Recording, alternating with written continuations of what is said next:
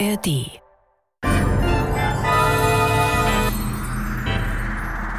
Das war morgen der Science-Fiction-Podcast mit Isabella Herrmann und Andreas Brandhorst. In unserem heutigen Podcast aus der Serie Das war morgen geht es um das Hörspiel Nach Null. Wurde zum ersten Mal gesendet am 14. April 1980 und basiert auf einer Kurzgeschichte von Alfred Bester. Der englische Titel lautet They Don't Make Life Like They Used to. Ist zum ersten Mal erschienen im The Magazine of Fantasy and Science Fiction im Oktober 1963. Und das ist ein Datum, Isabella, das wir uns merken sollten, diese Jahreszahl 1963, denn in der Darstellung des Verhaltens der beiden Protagonisten in diesem Hörstück spiegelt sich der Zeitgeist der 60er Jahre natürlich wieder. Da war die Welt noch eine andere, in mehrfacher Hinsicht, und vor allen Dingen die amerikanische Welt war noch eine völlig andere. Worum geht es? Ganz kurz nur, es geht um eine Katastrophe. Wir wissen nicht genau, ob es eine Umweltkatastrophe war oder eine atomare Katastrophe. Es wird nicht so ganz klar. Aber auf jeden Fall gibt es nur noch, soweit wir wissen, zwei Überlebende in dieser Welt. Jim und Linda. Und diese beiden Überlebenden in der postapokalyptischen Welt treffen aufeinander. Und wie sie sich dann verhalten, Isabella, ist im höchsten Maße eigenartig, würde ich mal sagen. Was meinst du? Es ist im höchsten Maße eigenartig. Der ganze Zerfall der Zivilisation spiegelt sich letztendlich auch in mhm. dem Zerfall ne, des Individuums. Und weil du ja vorher auf die 60er Jahre verwiesen hast, tatsächlich, also das Rollenverhältnis ist schon sehr bedenkenswert, würde ich sagen. Also der Typ, ne, es ist ja ein Mann und eine Frau, die übrig bleiben. Der Typ wird sehr aggressiv und sehr brutal und die Frau kommt so sehr ins Heimelige und sehr in den Konsum. Sie versucht sich noch die schönen Dinge zu bewahren. Und die reiben sich dann auch extrem aneinander, äh, manipulieren sich gegenseitig, nützen sich gegenseitig aus aber sehr stark in dieser Rollenidee. Ne? Es kommen Sprüche wie ich bin der Mann, du bist das Mädchen. Es kommen Sprüche wie ich mag nicht, wenn Frauen trinken. Also es ist so ein ganz seltsames Wechselspiel, wo beide irgendwie auch die Schwächen des anderen ausnutzen. Also es ist kein Zusammen. Die versuchen nicht in dieser Welt richtig zusammenzukommen, sondern ja, versuchen in der Abgrenzung Halt zu finden. Und ich finde diese Situation der zerstörten Zivilisation und auch des zerstörten sozialen Gefüges spiegelt sich auch wieder in der Machart. Ne, also wie es auch gemacht ist, wie die Dialoge geführt sind, wie die Hintergrundgeräusche sind, würde ja, ich sagen. Man, man, hört praktisch im Hintergrund immer, dass irgendwas passiert, Gebäude stürzen ein. Nicht? Also dieser akustische Hintergrund, den du meinst. Mir kam beim Hören von äh, nach Null, vor allen Dingen diese Idee, diesen Eindruck habe ich gewonnen, dass die beiden Figuren, Jim und Linda, vollkommen natt sind. Die sind also vollkommen verrückt und äh, teilen ihre Verrücktheit. Diese Verrücktheit reibt sich aneinander. Und in ihrem Wahn, und das wird langsam immer deutlicher, je mehr die Story auf ihr Ende zusteuert, in ihrem Wahn werden die gegenseitig zu einer Bedrohung. Sie bedrohen sich gegenseitig. Und ich habe mich immer gefragt beim Hören, mein Gott, ihr seid die beiden einzigen Menschen, die noch auf der Welt sind. Warum tut ihr euch nicht zusammen? Warum fragt ihr nicht einmal in euren Dialogen, was ist passiert? Was können wir dagegen tun? Wie können wir noch einen Teil dieser Welt retten? Wie denkst du, würdest du dich denn verhalten, wenn alles Vertraute auf einmal wegbricht? Interessante Frage. Viele Theorien laufen darauf hinaus, dass man wirklich den Verstand verliert, weil der Mensch ist ein soziales Wesen, er braucht den Kontakt mit anderen Menschen, um seine Kanten loszuwerden. Als Autor ist man an ein einsames Leben gewöhnt. man sitzt also meistens ganz allein in seinem Büro, in seinem Arbeitszimmer und schreibt und schreibt vor sich hin. Und äh, dann ruft eventuell mal jemand an, aber man hat mit der Arbeit keine Kontakte um sich herum. Also die Arbeit als Autor schließt den Kontakt wenn man arbeitet, wenn man schreibt, den Kontakt mit anderen Menschen aus, denn sonst könnte man nicht schreiben. Insofern ist der Autor eigentlich ein Mensch, der an Einsamkeit gewöhnt ist. Ich glaube, ich persönlich würde zumindest während der ersten Zeit, wenn ich mich in einer Welt ohne Menschen wiederfinde, würde keine Gefahr laufen, den Verstand zu verlieren. Ich würde es vielleicht sogar als eine Art Befreiung empfinden, zu sagen, hier kann man jetzt mal richtig aufatmen, man muss keine Rollen spielen anderen Menschen gegenüber, man kann so sein, wie man ist. Wenn du sagst, dass du das Alleinsein als Autor gewöhnt bist, aber wärst du denn dann noch Autor ohne Leserschaft? Du meinst, wenn ich ganz allein der letzte Mensch auf der Welt wäre da draußen, wäre ich dann noch Autor? Ja, das ist äh, eine interessante Frage. Ich denke, ich würde trotzdem schreiben. Und zwar für mich selbst. Ich glaube, viele Autoren haben das Bedürfnis, abgesehen von den Lesern, für sich selbst zu schreiben. Also, die Antwort lautet, ja, ich glaube, ich würde weiterhin schreiben, aber wahrscheinlich anders. ja, würde ich unterschreiben. Ja. Sich das auszumalen, was aus Jim und Linda wird, das überlassen wir jetzt mal unseren Hörern. Und werfen wir sie doch einfach mal in diese postapokalyptische Welt, in der es nur noch zwei Menschen gibt, mit dem kleinen Hinweis, bitte, wenn Sie diese Geschichte gehört haben, schießen Sie nicht auf Ihren Fernseher. Diese Warnung hat durchaus einen Grund. Viel Spaß mit Nach Null.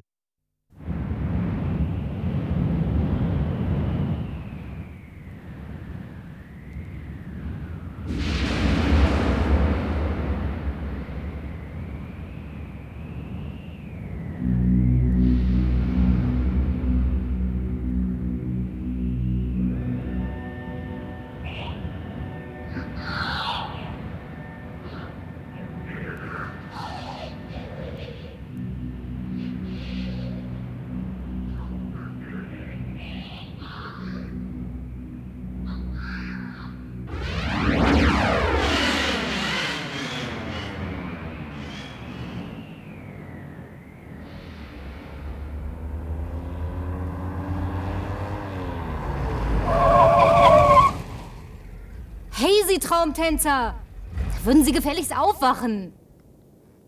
Latscht über die Fahrbahn, als ob ihm New York allein gehört. Ihnen ist doch nichts passiert, oder? Reden Sie doch, Mann! Was starren Sie mich so an? Mein Gott, ich hab's gewusst. Immer hab ich's gewusst, dass noch jemand da ist außer mir. Aber ausgerechnet eine Frau. Verdammter Mist. Danke für die Blumen. Sie müssen entschuldigen, aber ein Auto in New York, darauf war ich nicht gefasst. Reden Sie keinen Unsinn. Es gibt schätzungsweise drei Millionen Autos in der Stadt. Ja, nur keinen, der damit fährt. Gehen Sie aus dem Weg! Hey, warten Sie! Was denn noch, Traumtänzer? Verstehen Sie was von Fernsehapparaten? Ich meine von Elektronik oder wie der Käse heißt. Ein unentdeckter Witzbold, was? Nein, ehrlich, verstehen Sie was davon?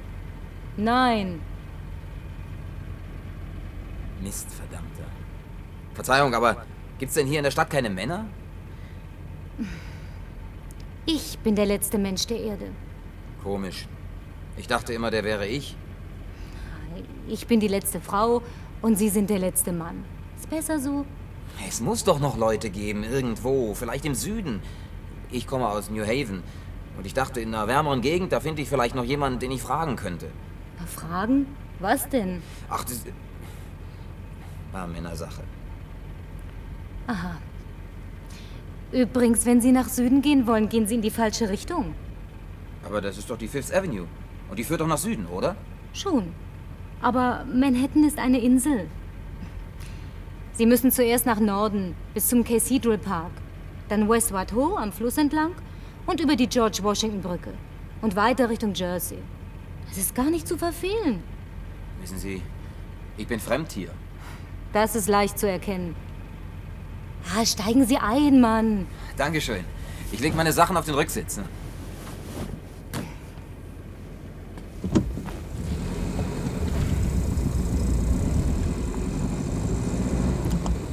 Auf Tramtour, wie?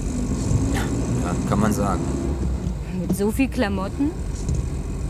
Warum schnappen Sie sich nicht eins von den drei Millionen Autos? Benzin und Öl gibt's auch noch in Massen. Ja, da ist ein Haken. Ich kann nicht fahren. Ach, ja, gibt's denn sowas? Soll ich weiter Traumtänzer zu Ihnen sagen? Oder haben Sie auch einen Namen? Mayo. Jim Mayo. So. Ich bin Linda Nielsen. Warum halten Sie an? Will er nicht mehr? Jim, ich will Ihnen einen Vorschlag machen. So? Na schön. Aber eins sage ich Ihnen gleich. Viel Zeit habe ich nicht. Ich muss nämlich. äh, Naja, ich, ich habe was vor. Wenn Sie was für mich tun, Jim, tue ich was für Sie. Zum Beispiel? Wissen Sie, ich fühle mich manchmal sehr einsam. Am Tag ist das nicht so schlimm, aber in der Nacht ist es furchtbar. Ja, ich weiß. Ich muss was dagegen unternehmen. Und was habe ich damit zu tun? Warum bleiben Sie nicht hier? Für einige Zeit. Ich könnte Ihnen das Autofahren beibringen. Keine schlechte Idee. Ist es schwer zu lernen, das Fahren? Ach, das bringe ich Ihnen in drei Tagen bei. Ich war nie besonders schnell im Lernen. Na, dann dauert es eben drei Wochen. Sie sparen trotzdem Zeit, wenn Sie bedenken, wie viel schneller Sie dann nach Süden kommen. Klingt ganz gut. Aber was soll ich für Sie tun? Mir helfen, ein Klavier zu transportieren. Ich glaube, ich spinne. Ein Klavier?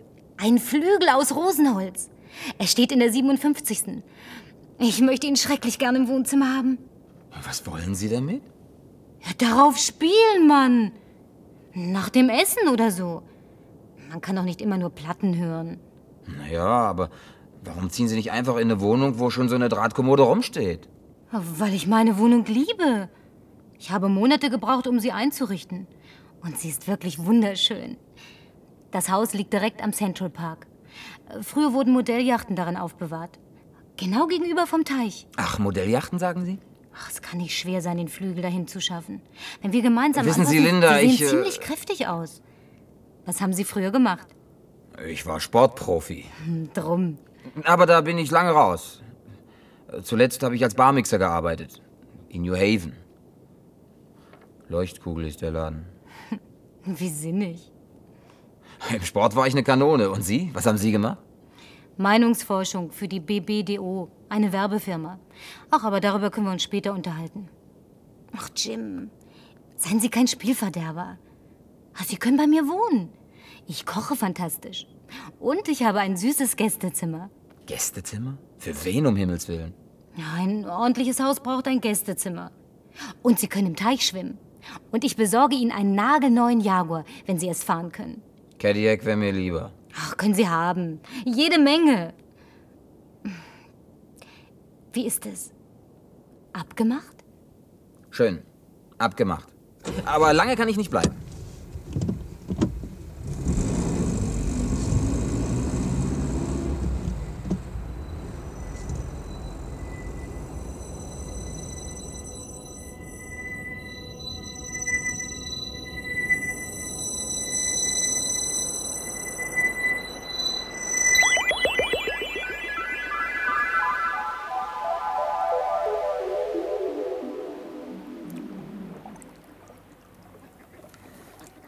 Noch Boote darauf schwimmen Das würden. Haus war voll damit, bis unters Dach, als ich einzog.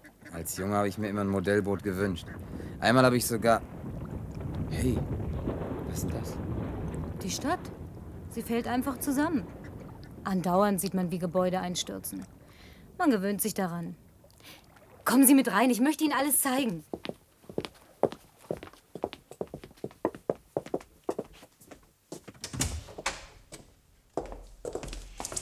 Äh, Dort drüben ist das Wohnzimmer. Viktorianisch. Ah, Sie sehen es noch. Mein Schlafzimmer ist Empire. Und die Küche rustikal. Ja, kommen Sie.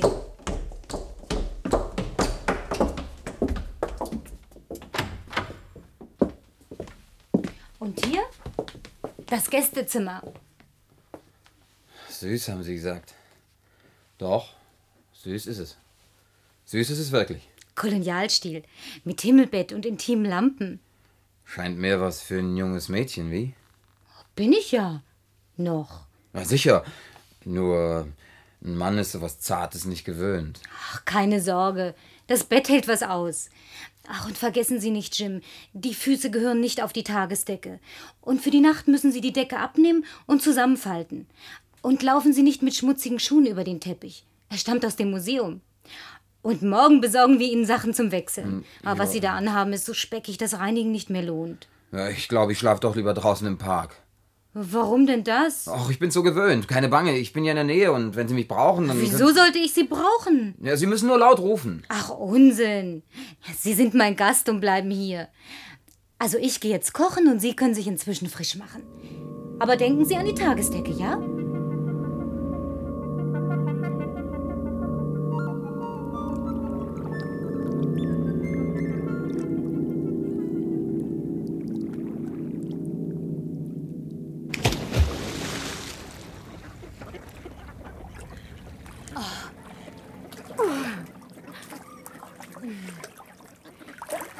Guten Morgen, Jim. Gut geschlafen? Guten Morgen, Linda.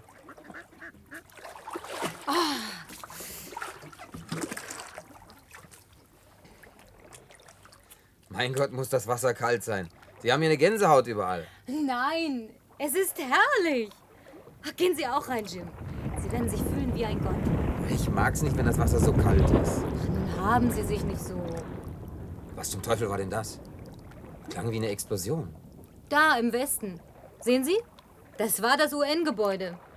Junge, Junge, ist das vielleicht ein Anblick. Babylons Glück und Ende. Man gewöhnt sich daran. Springen Sie ins Wasser, Jim. Ich hole Ihnen ein Handtuch. Es ist mir zu kalt, Linda.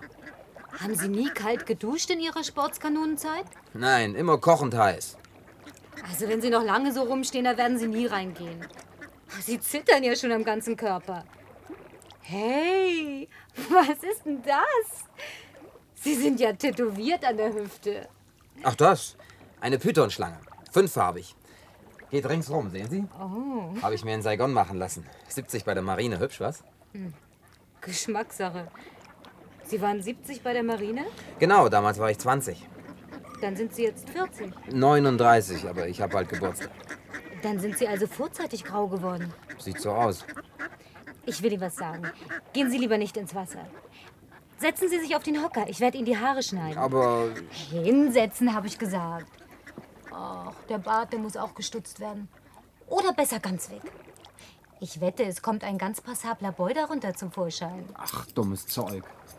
Sie brauchen nicht rot zu werden. Auf dem Herd steht ein Topf mit heißem Wasser. Wenn ich hier mit Ihnen fertig bin, gehen Sie rein und rasieren sich. Und nach dem Frühstück besorgen wir neue Klamotten für Sie. Und dann das Klavier. Ich kann doch nicht splitternackt durch New York flitzen. Ach, werden Sie nicht albern. Aber wer soll Sie denn sehen? Ja, Sie zum Beispiel. Ich hab schon alles gesehen. Auch die Stelle, wo der Schwanz der Python endet. Sie nackter Angeber.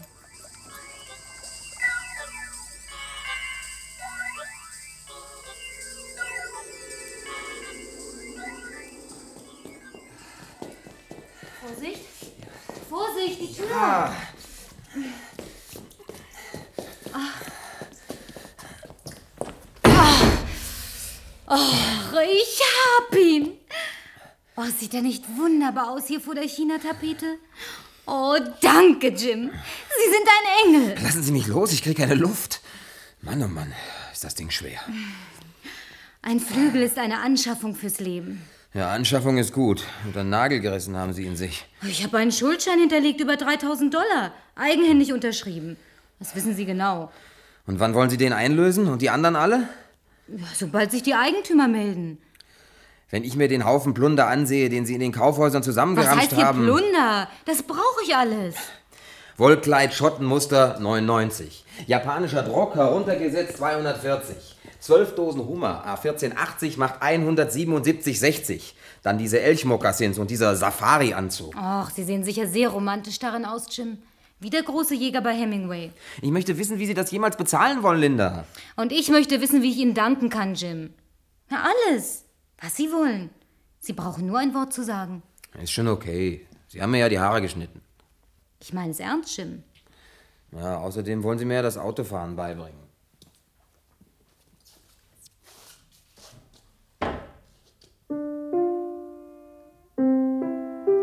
Oh Mann! Sie können darauf spielen? Na, was heißt können? Ich habe als Junge mal Klavierstunden gehabt. Na los doch! Spielen Sie was! Na, wenn Sie wollen. Das muss ich immer üben, bis zum Knochenkotzen.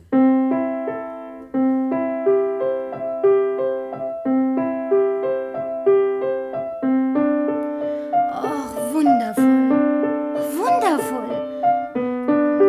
Könnten Sie es mir auch beibringen? Ja, vielleicht. Zeigen Sie mal Ihre Hände her. Hm, Jetzt schon. Weich. Hm, geschmeidig. Locker im Handgelenk. Ach, Jim. Ist was? Nichts. Üben Sie weiter. Ich geh kochen.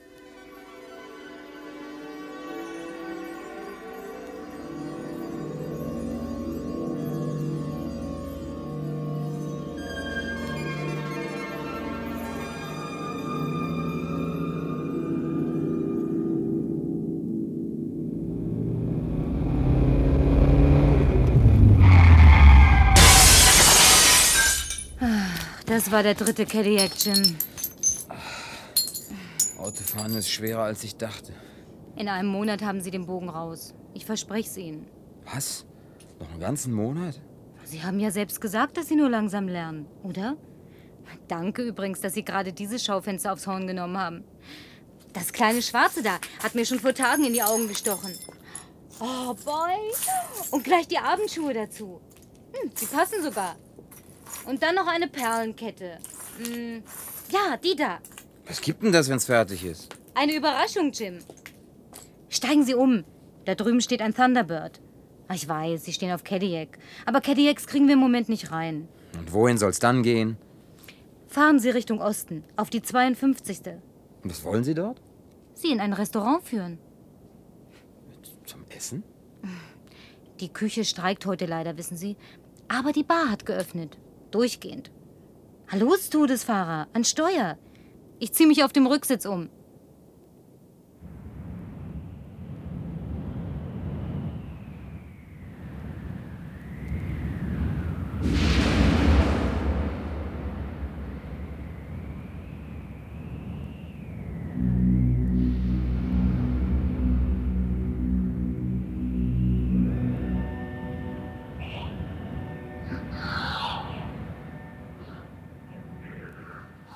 Es, Jim. Na, kommen Sie. Worauf warten Sie noch? Moment. Riechen Sie das? Was? Das riecht so süßlich. Das ist mein Parfüm. Nein, es ist irgendwas in der Luft. Etwas Süßes. Erstickendes. Ich kenne es genau sogar. Ich komme nur im Augenblick nicht drauf. Das ist doch egal. Ja, kommen Sie rein. Na, Eigentlich sollten Sie eine Krawatte tragen. Aber ich denke, es geht auch so. Ganz schön teurer Laden, soweit ich sehe. Wir können uns das doch leisten. Was sind denn das für Fotos an der Wand? Prominente. Mel Allen, Red Barber, Frank Gifford, Rocky Machado. Autsch, verdammt. Ich hol Kerzen. Ich weiß, wo sie sind.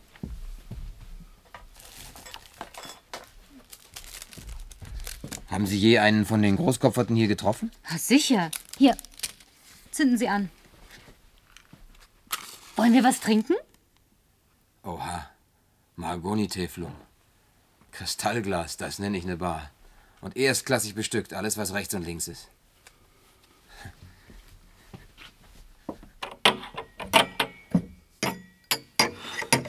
Nehmen Sie Platz, schöne Frau. Sitten Sie down, please. Schöner Abend heute Abend. Was darf's denn sein? Ach, das war wieder ein Tag heute. Ein Martini Dry, bitte auf Eis. Oder besser gleich einen doppelten. Aber Schuhe, gnädige Frau, mit einer Olive. Danke, nein, Mixer. Einen doppelten trockenen auf Eis. Unheimlich sorry, gnädige Frau, aber der Martini hat heute Ausgang. Vielleicht einen Scotch. Ja, bitte, Mixer. Mit Soda. Das Sodawasser dürfte abgestanden sein. Eis ist auch nicht da. Ach, das macht nichts. So. Bitte sehr, gnädige Frau. Danke, Mixer. Nehmen Sie auch einen auf meine Rechnung. Wie heißen Sie? Meine Freunde nennen mich Jim, gnädige Frau. Aber ich trinke niemals im Dienst. Da machen Sie eine Ausnahme. Ist nicht drin, gnädige Frau. Nennen Sie mich Linda. Danke, Linda.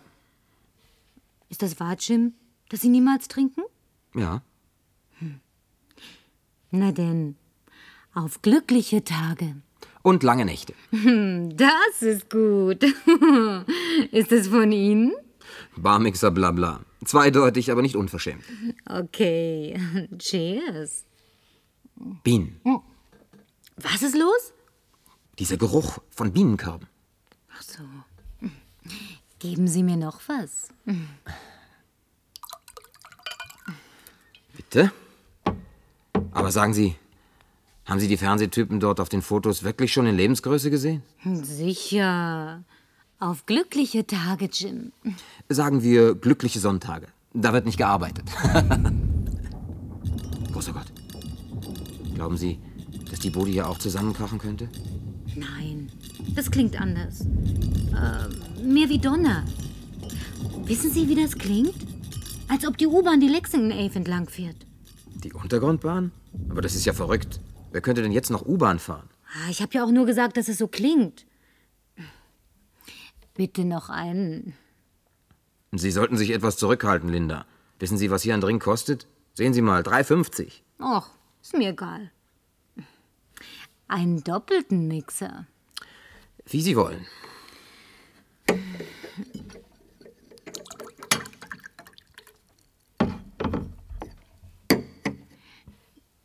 Jim, Ja, Madame? Jim, wenn Sie sich entschließen könnten, ein bisschen länger in der Stadt zu bleiben, dann könnte ich Ihnen zeigen, wo Ihre ganzen TV-Helden gelebt haben. Wir haben Aufzeichnungen bei unserer Werbefirma. All die Boys da auf Celluloid. Ah, Stars wie, wie, äh, Red, wie heißt der? Wie heißt der gleich noch? Barber. Ach ja, Red Barber und, und äh, Rocky Grifford und Rocky Casey und äh, Rocky, das fliegende Eichhörnchen. Wollen Sie mich auf den Arm nehmen? Warum sollte ich? Ach, ich versuche nur nett zu sein. Ich versuche nur, Ihnen die Zeit angenehm zu machen. Meine Mutter hat immer gesagt, Linda, wenn du mit einem Mann zu tun hast, trage die Kleider, die er mag und sag, was er gern hört.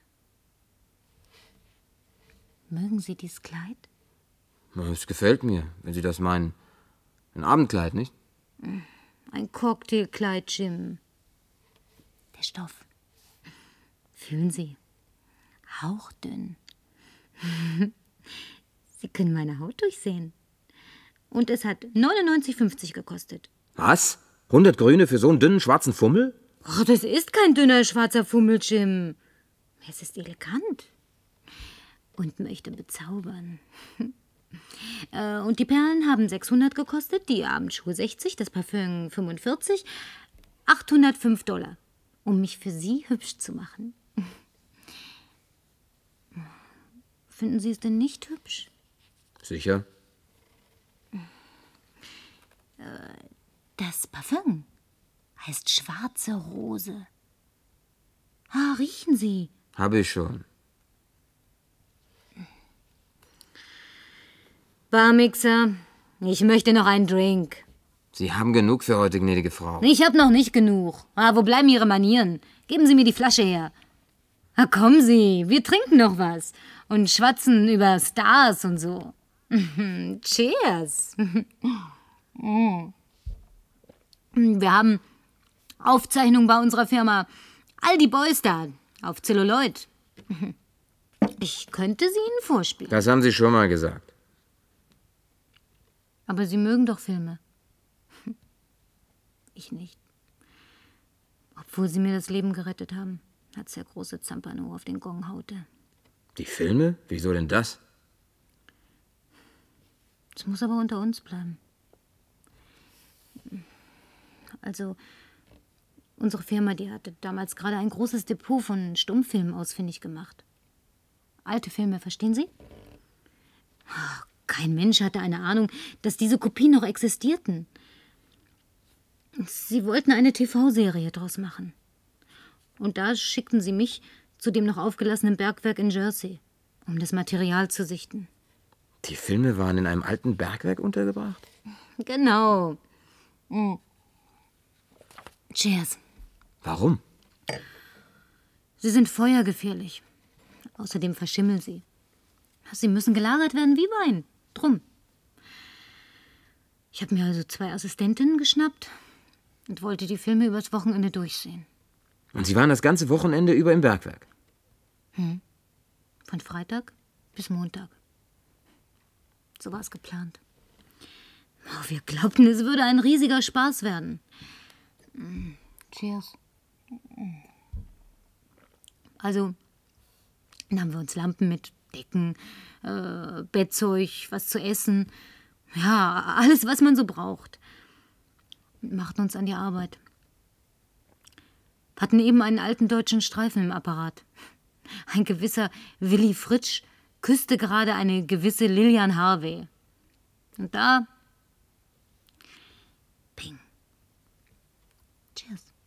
Ja, und dann?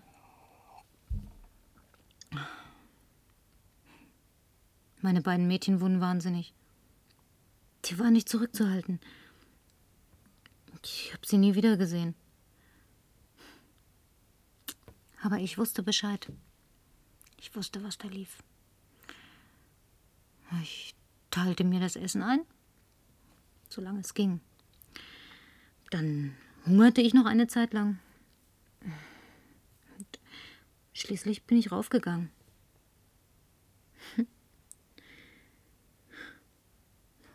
Und wozu?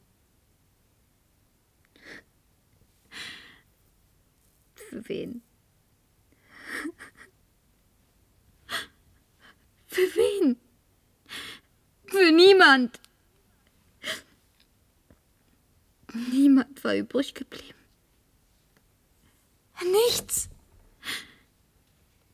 Jim. Jim, hören Sie. Warum wollen Sie nicht hier bleiben? Ich bleib ja hier. Vorläufig. Ich meine, für länger. Warum denn nicht? Habe ich nicht eine süße Wohnung? Und, und ganz New York ist unser Versorgungslager. Blumen und Gemüse. Wir, wir können fischen gehen, Autotouren machen, Museen besuchen, Ga Galerien. Wir können so viel Unterhaltung haben.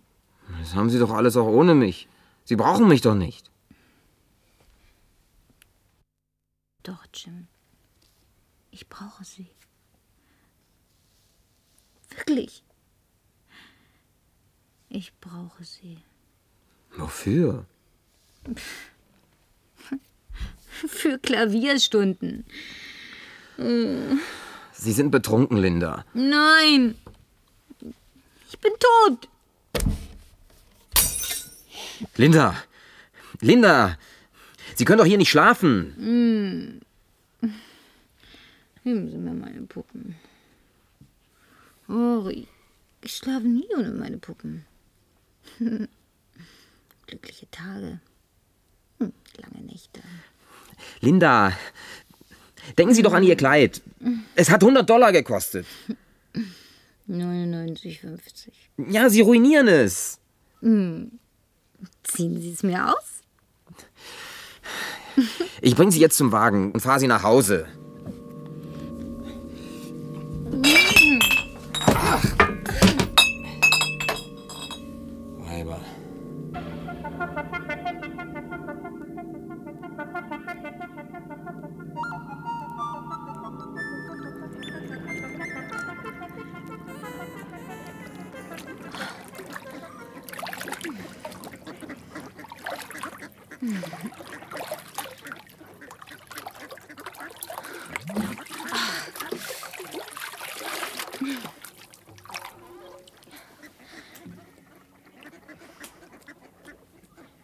Guten Morgen, Jim. Morgen. Och, noch böse? Ich nehm's Sie nicht übel. Ich habe gestern Abend etwas Schreckliches getan. Ich habe Sie ohne Essen gelassen. Entschuldigen Sie. Ich habe nicht ans Essen gedacht. Sondern, Jim? Ich mag keine Frauen, die sich betrinken. Hey, wer war denn betrunken? Sie? War ich nicht? Nein? Und wen habe ich dann ausziehen und ins Bett legen müssen? Zwischen die Puppen wie ein Baby? Ach, und wer war nicht fähig, mir die Perlenkette abzunehmen? Sie ist kaputt gegangen. Ich habe die ganze Nacht auf den Kugeln geschlafen. Ah, überall habe ich blaue Flecken. Und schwarze. Sehen Sie, hier. Ah, und hier auch. Und da. Linda, ich kann verzogene Mädchen nicht leiden. Mädchen, die Schulden machen, die an nichts denken, als wie sie sich herausputzen können und die sich in den Bars volllaufen lassen. Wenn Sie mich nicht leiden können, warum gehen Sie nicht? Ja, ich gehe. Nur heute Morgen. Nach Süden. Viel Spaß beim Wundlaufen. Ich werde fahren. Ach, was denn? Ein Kinderwagen? Den Thunderbird. Machen Sie keinen Unsinn, Jim. Sie können doch noch gar nicht richtig fahren. Nein, und wer hat Sie gestern Abend nach Hause kutschiert? Sie kriegen Ärger, bestimmt. Na, dann kriege ich ihn eben. Ich kann nicht ewig hier rumhängen. Sie sind ein nichtsnutziges Geschöpf. Sie wollen spielen, weiter nichts. Ich habe wichtigere Dinge im Kopf. Ich muss nach Süden, um jemanden zu finden, der mit Fernsehapparaten Bescheid weiß. Sie beurteilen mich falsch, Jim. Ich bin nicht, was Sie denken. Sehen Sie mich doch an.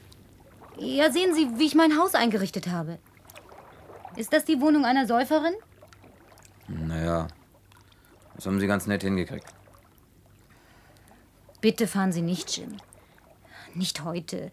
Sie sind noch nicht so weit. Sie wollen nur, dass ich hier bleibe und Ihnen das Klavierspielen beibringe. Wer hat das gesagt? Sie gestern Abend.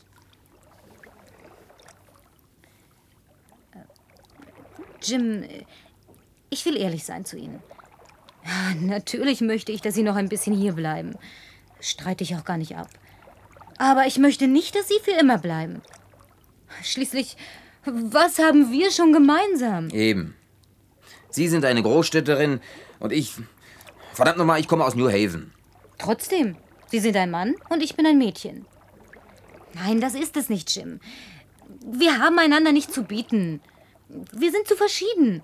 Wir haben unterschiedliche Geschmacksrichtungen, äh, Interessen. Habe ich recht? Absolut. Ich will Ihnen etwas sagen. Äh, Wir werden den ganzen Vormittag damit verbringen, Autofahren zu üben. Und äh, danach wollen wir ein bisschen Spaß haben. Was möchten Sie? Was sollen wir machen? Ein Shoppingbummel, ein paar schicke Sachen einkaufen, ins Museum gehen, irgendwo picknicken, irgendwas Schönes. Picknicken. Das habe ich noch nie gemacht. Also dann, picknicken.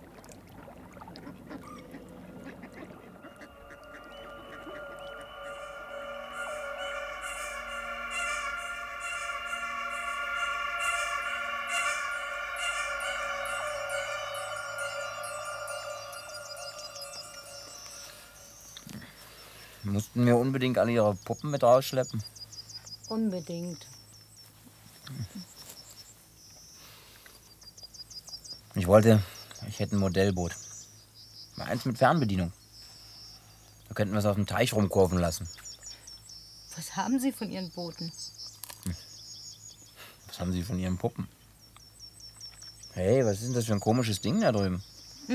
Das Denkmal? Das ist Alice im Wunderland. Alice im Wunderland?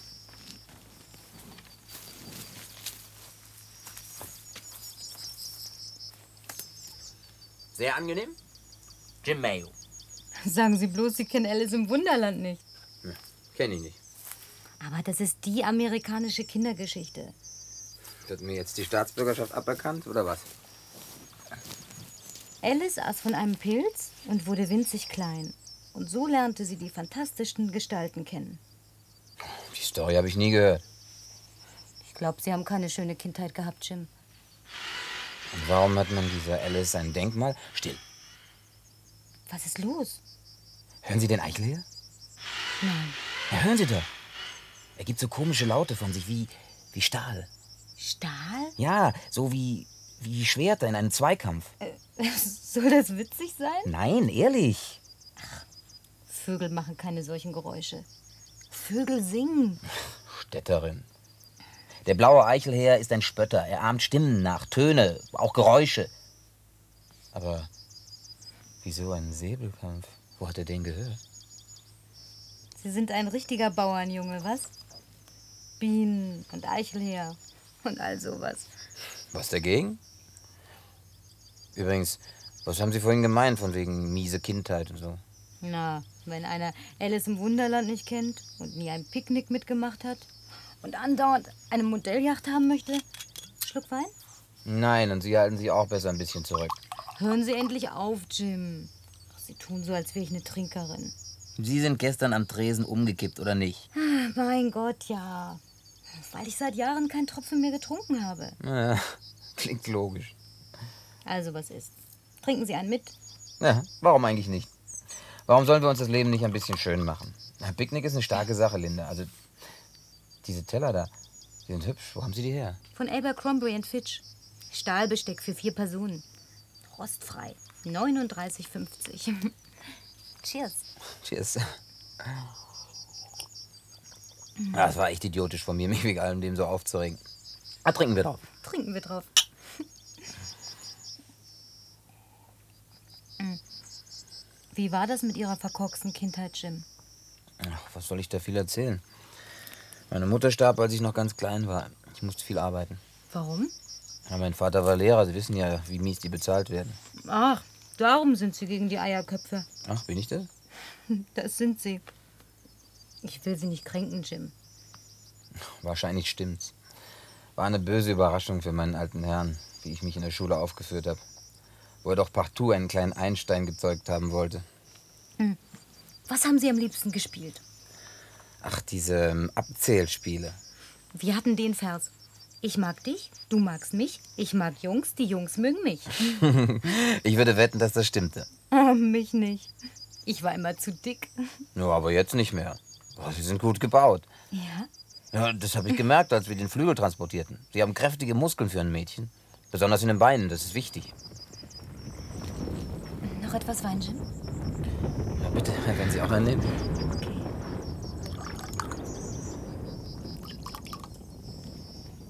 Muss an der Upper Bay gewesen sein. Wovon haben wir gerade gesprochen, Jim? Über Spiele. Ah, gibt es in New Haven auch Spiele, bei denen man abwechselnd singt?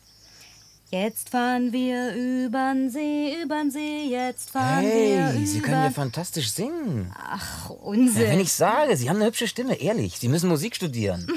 Gern, Jim. Und bei wem? Ich, wissen Sie, Linda, ich bleib noch eine Weile hier und bring's Ihnen bei. Ich meine, so viel ich selbst kann. Jim.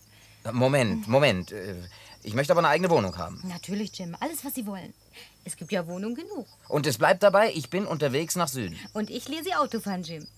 Versteh schon. Ich halte mein Wort. Und keine Tricks, Linda. Natürlich keine Tricks. Aber was sind für Tricks? Ja, Sie wissen schon, dass da plötzlich im letzten Moment so eine Louis Kings Couch auftaucht, die ich transportieren muss. Louis XV. Wo haben Sie denn das her? Na, jedenfalls nicht von der Marine.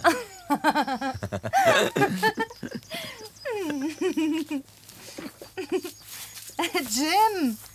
Jim, was machen Sie? Wollen Sie unter die Bilderstürmer gehen? Warum klettern Sie auf das Denkmal? Ich bin der König der Berge! Sie werden bald der König der Genickbrecher sein, wenn Sie so weitermachen. Jim! So einen schweren Brocken wie Sie hält Alice nicht aus. Ich bin der König der Berge! Ich Was ist los, Jim? Die Trümmer da hinten. Was sind das für Trümmer? Da, ja. da hinten im Gestrüpp. Ein Schutthaufen. Das waren ja mal Modellboote. Oh mein Gott. Ist das alles? Ich dachte schon, Ihnen sei übel. Wie kommen denn die Modellboote hierher? Auf den Schutt? Ja, ich hab sie hingeworfen, Jim. Ich musste das Haus entrümpeln, als ich eingezogen bin. Das ist jetzt schon ewig her. Das haben Sie getan? Ja, ich. Sie sind wie alle Frauen, Linda. Sie haben kein Herz und keine Seele. Wie konnten Sie so etwas tun? Ich verstehe Sie nicht, Jim. Was haben Sie denn jetzt? Was sollte ich denn machen? Ich brauchte den Platz in der Wohnung. Sollte ich vielleicht mit einem Haufen Modellbooten zusammenleben? Lassen wir es. Lassen wir es, Linda. Ich packe und hau ab Richtung Süden. Nicht einen Augenblick länger möchte ich hier bei Ihnen bleiben. Und wenn Sie wirklich die letzte Person auf Erden wären. Ich habe vorgesorgt, Jim. Ihre Tür ist abgesperrt. Geben Sie mir den Schlüssel, Linda. Nein. Na los, schlagen Sie mich. Ich schlage niemanden, der kleiner ist als ich. Außerdem, ich brauche meine Klamotten nicht. Kann mir ja jede Menge organisieren, überall. Von mir aus packen Sie. Ja, los, gehen Sie rein. Ihr Zimmer hat gar kein Schloss. Was? Das hat gar kein Schloss? Also, Sie haben mich ganz schön an der Nase rumgeführt. Also mit Ihnen möchte ich nicht pokern. Oh, Sie bluffen aber auch ganz schön, Jim. Ich dachte wirklich, Sie würden mich schlagen. Sie wissen ganz genau, dass ich niemandem wehtun kann. Ja, das weiß ich auch. Kommen Sie, Jim. Wir besprechen alles. Ach, lassen wir es, Linda. Ich habe bloß den Kopf verloren, als ich die vielen schönen Boote sah. Und Ich meine nicht die Boote. Ich meine die Fahrt nach Süden. Jedes Mal, wenn Ihnen was nicht passt, dann wollen Sie nach Süden fahren. Warum? das habe ich doch schon gesagt. Um jemanden zu finden, der was von Fernsehapparaten versteht. Warum? Ach, das würden Sie ja doch nicht kapieren. Ich werde es versuchen, Jim. Erzählen Sie es mir. Also gut. Als es passierte, war ich gerade mit Jill Watkins in den Bergen. Jill, das war ein Freund von mir, eine richtige Ulknudel, mit tausenden von Hobbys. Von Beruf war er Chefingenieur oder sowas bei einer TV-Station in New Haven. New Haven hat einen Sender? Ja, so eine Art Studio oder wie man das nennt. Jedenfalls, wir verbrachten das Wochenende in einer Höhle. Das war nämlich ein super Hobby von Jill. Die Spalo... Spela... Speleologie. Ja, Höhlenforschung, sag ich doch. Er wollte einen unterirdischen Fluss erforschen. Ja, wir, wir waren vielleicht 40 Meter in die Tiefe vorgestoßen. Da spielte unser Kompass verrückt. Jill redete von magnetischen Erzen oder so. Und als wir am Sonntag wieder nach oben rauskrochen, ja, da sahen wir die Bescherung. Ja, Jill kapierte sofort, was passiert war und zog mich zurück in die Höhle. Ja, da blieben wir, solange wir konnten und fuhren dann nach New Haven zurück. Alles tot. Die ganze Umgebung. Bridgeport, Waterbury, Hartford, Springfield, Providence, New London. Lauter Geisterstädte. Ja, also kehrten wir nach New Haven zurück und ließen uns häuslich nieder. Oh, war ein ganz nettes Leben. Jill machte sich über das Studio her und kriegte den Sender richtig wieder in Betrieb. Operierte auf Notgeneratoren. Ja, und ich machte mein Lokal auf und stellte den Kasten ein. Machte richtig Spaß, die Shows anzusehen, die Jill abzog. Alte Filme und sowas hatte er ja am laufenden Meter. Nur die Nachrichten und das Wetter, die musste er selber fabrizieren. Und das stimmte natürlich nie. Alles, wonach er sich richten konnte, das war ein Barometer. Es sah so ähnlich aus wie die alte Uhr in ihrem Wohnzimmer. Ach, er hatte ein altes Barometer? Naja, und ich hatte ein altes Gewehr. Und jedes Mal, wenn mir sein Programm nicht gefiel, dann schoss ich in die Röhre. Und es waren ja genug Apparate vorhanden. Hunderte im Hinterzimmer. Wir brachten sie von unseren Versorgungstrips in die Umgebung mit. Nach Sendeschluss fragte mich Jill, wie viele Geräte ich zu Klump geschossen hätte. Und er lachte, wenn ich es ihm sagte. Er meinte, das sei der ehrlichste Programmtest aller Zeiten. Aber einmal mussten doch alle Geräte aufgebraucht sein. Eben. Nach ein paar Monaten war es soweit. Jill brachte gerade einen von diesen schwachsinnigen Werbespots, wo eine aufgedonnerte Ziege ihre Ehe rettet, indem sie die richtige Seife benutzt. Ich konnte mich gerade im letzten Moment noch vom Schießen zurückhalten. Abends knöpfte ich mir Jill vor. Ich dachte, es macht dir Spaß, meine Sendungen anzusehen, Jim. Ja, solange ich drauf schießen konnte. Aber ich habe nur noch den einen Apparat, Jill. Armer Junge. Jetzt bist du mir ausgeliefert. Also sei fair, Jill. Es kann dir doch nichts ausmachen, das Programm zu ändern. Abwechslung ist die Seele der Branche, Jim. Wir müssen für jeden was bringen. Warum schaltest du nicht einfach auf einen anderen Kanal um? Du weißt verdammt genau, dass wir in New Haven nur den einen Kanal reinkriegen. Dann schalt die Glotze doch einfach aus. In einer Bar? Wie stellst du dir das vor? Ich würde ja alle meine Gäste verlieren. Jill, musst du denn unbedingt solchen Quatsch mit Soße senden wie dieses Politmusical gestern? Frauen sehen gerne Uniformen. Ach, und diese Quizveranstaltung. Nie gewinne ich was. Dabei schicke ich immer die richtigen Antworten ein. Jim, ich mache dir einen Vorschlag. Schreib an den Programmdirektor. Das tat ich dann auch. Und nach einer Woche hatte ich Antwort. Ich las sie Jill vor. Sehr geehrter Herr, wir freuen uns, dass Sie regelmäßig unsere Sendungen verfolgen und danken Ihnen für Ihr Interesse an der Programmgestaltung. Wir wünschen Ihnen weiterhin viel Vergnügen vor dem Bildschirm. In der Anlage finden Sie zwei Eintrittskarten für unsere nächste öffentliche Show. Hochachtungsvoll Gilbert O. Watkins, Program Producing Service Manager. Was sagst du dazu, Jill? Ich habe sowas erwartet, Jim. Die kümmern sich einen feuchten Kehricht darum, was du magst oder nicht magst. Hauptsache, du guckst zu. Und was soll ich nun machen, Jill? Ich habe doch keine Wahl. Das ist ja das Gute, Jim. Dann nahm ich das Gewehr und erschoss Jill.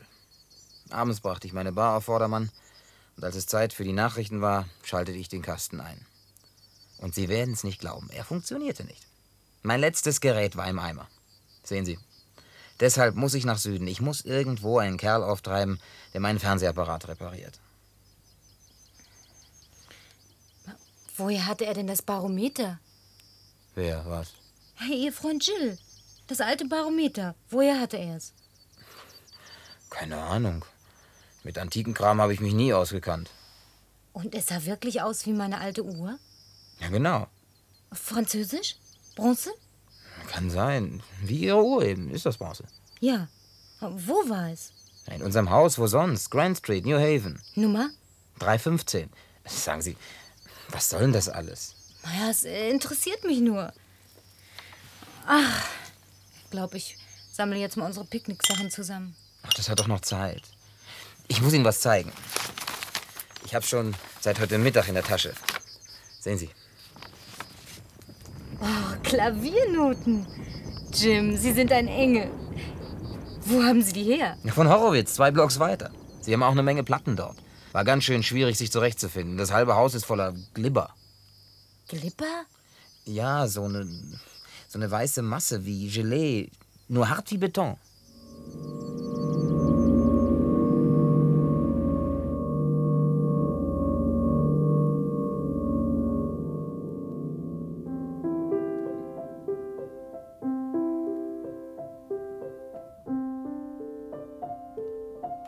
Mal. Ich führe Ihnen die Finger. So, komm, komm. Nein, Das geht Beste wird sein, wir setzen uns zusammen. Kommen Sie, hier ist noch ein Platz. Ach nein, Jim, ich bin müde. Verschieben wir es auf morgen. Ich möchte bald schlafen gehen. Spielen Sie weiter, ich gehe ins Bett. Jim, Ja, Linda? möchten Sie vielleicht eine meiner Puppen mit ins Bett nehmen? Vielen Dank, Linda. Aber Puppen sind nichts für Männer. War auch nur ein Angebot. Macht nichts. Vielleicht habe ich morgen etwas, das besser zu Männern passt.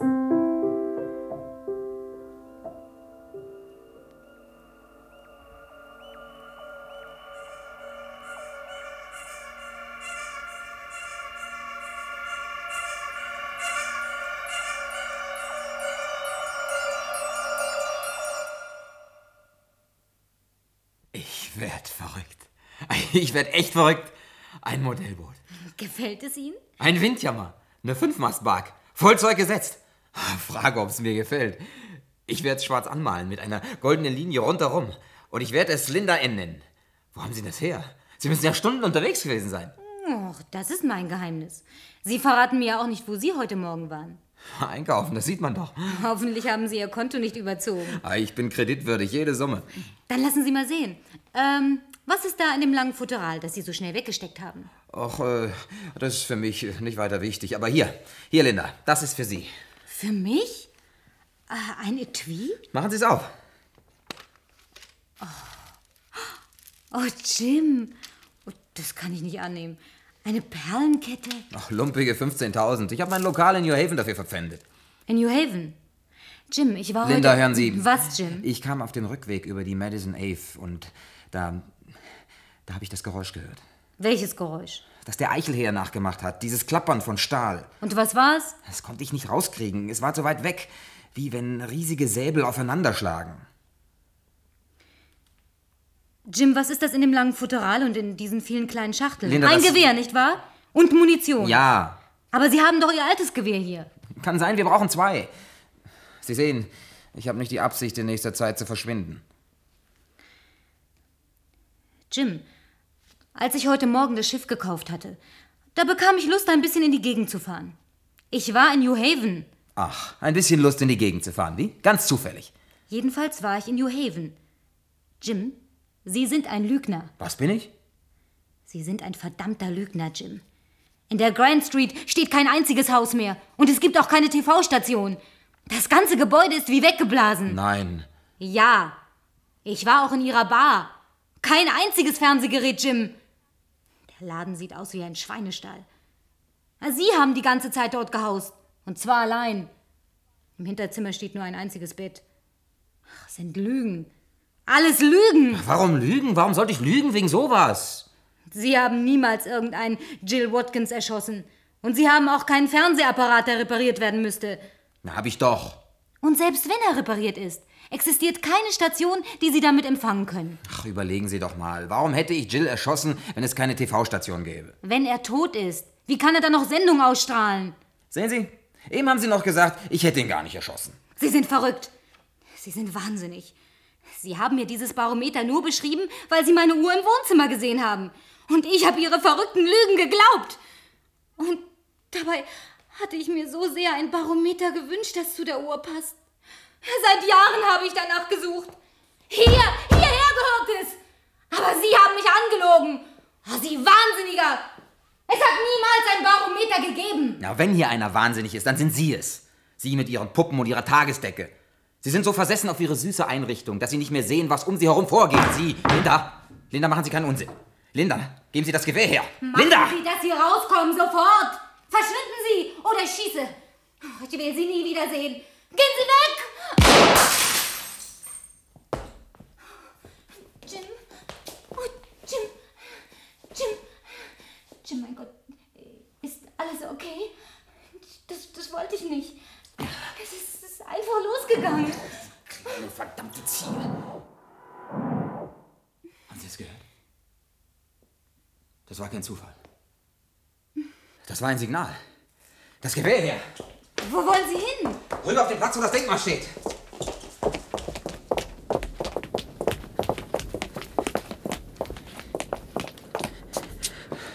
Dort muss jemand sein.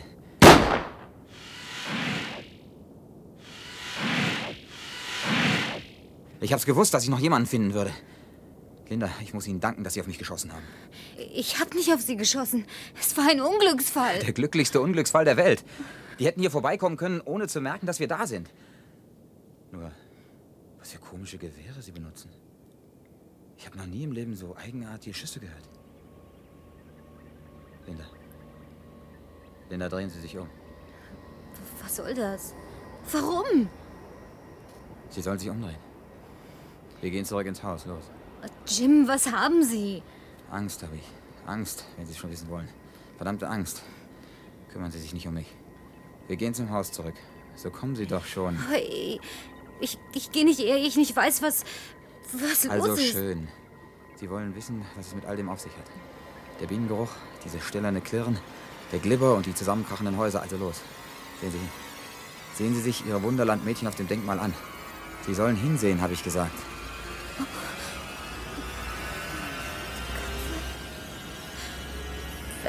Die Köpfe. Ja, das ist meisterhafte Arbeit, nicht wahr? Vollendet künstlerisch. Ihre turmhohe Schädel aus verbranntem Stahl, mit Antennenfühlern und Facettenaugen auf den Schultern der süßen kleinen Alice. Und erst die anderen Figuren. Sehen Sie genau hin, Linda. Wie stolz sie ihre neuen Köpfe tragen, mit den säbelartigen Kiefern und Saugrüsseln. Mir scheint, Alice lebt nicht mehr länger im Wunderland, Linda. Sie ist dort angelangt, wohin sie schon lange unterwegs war, im Schreckensland.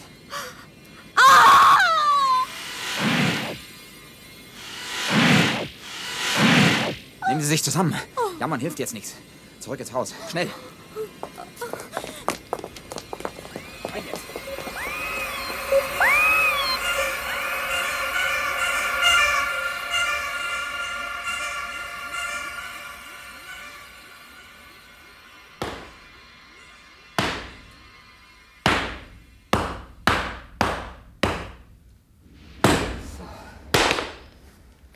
So, das hält für eine Weile. Vielleicht finden sie uns nicht. Sie haben unsere Schüsse gehört. Sie wissen, dass es uns gibt.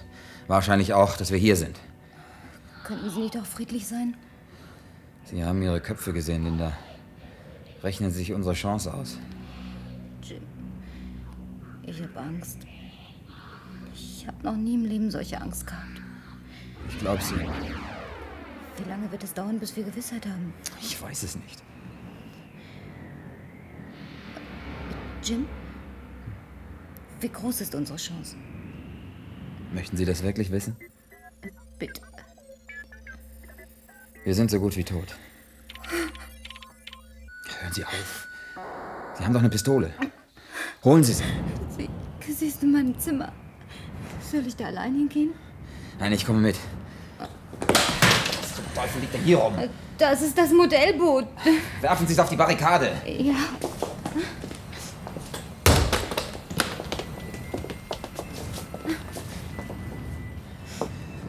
Ist die Pistole? Im Kleiderschrank. Wo denn verdammt nochmal? In der Hutschachtel, glaube ich. Ach da. Was fummeln Sie mir dauernd dazwischen? Ja, ich, ich kann doch nicht in dem Kleid. Ich brauche ein Pullover und Shorts. Wo sind die Patronen? Schnell. Hey, im Schmuckkasten dort. Machen Sie mir den Reißverschluss auf. Da sind sie. Zwei Schachteln, sehr gut. Ach, diese verdammte Perlenkette. Der Verschluss hakt. Ach, kannst du nicht mal was anderes? Ich komme sonst nicht aus dem Kleid. Hilf mir. Verdammter Mist. Ja. So, ab mit dem Schaden.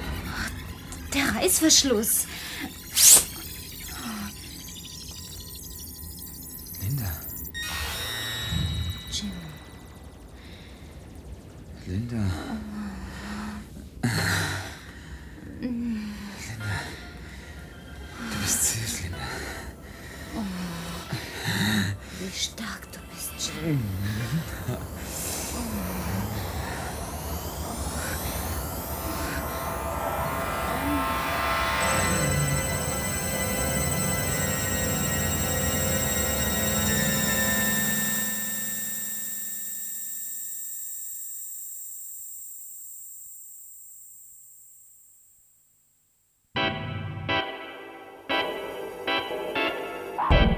Das war morgen.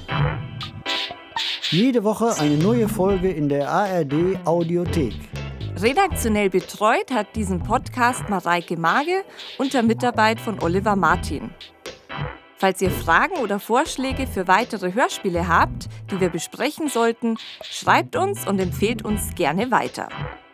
Für den Titel Das war morgen bedanken wir uns bei Alexandra Grünauer. Produktion Südwestrundfunk 2023. Thank you.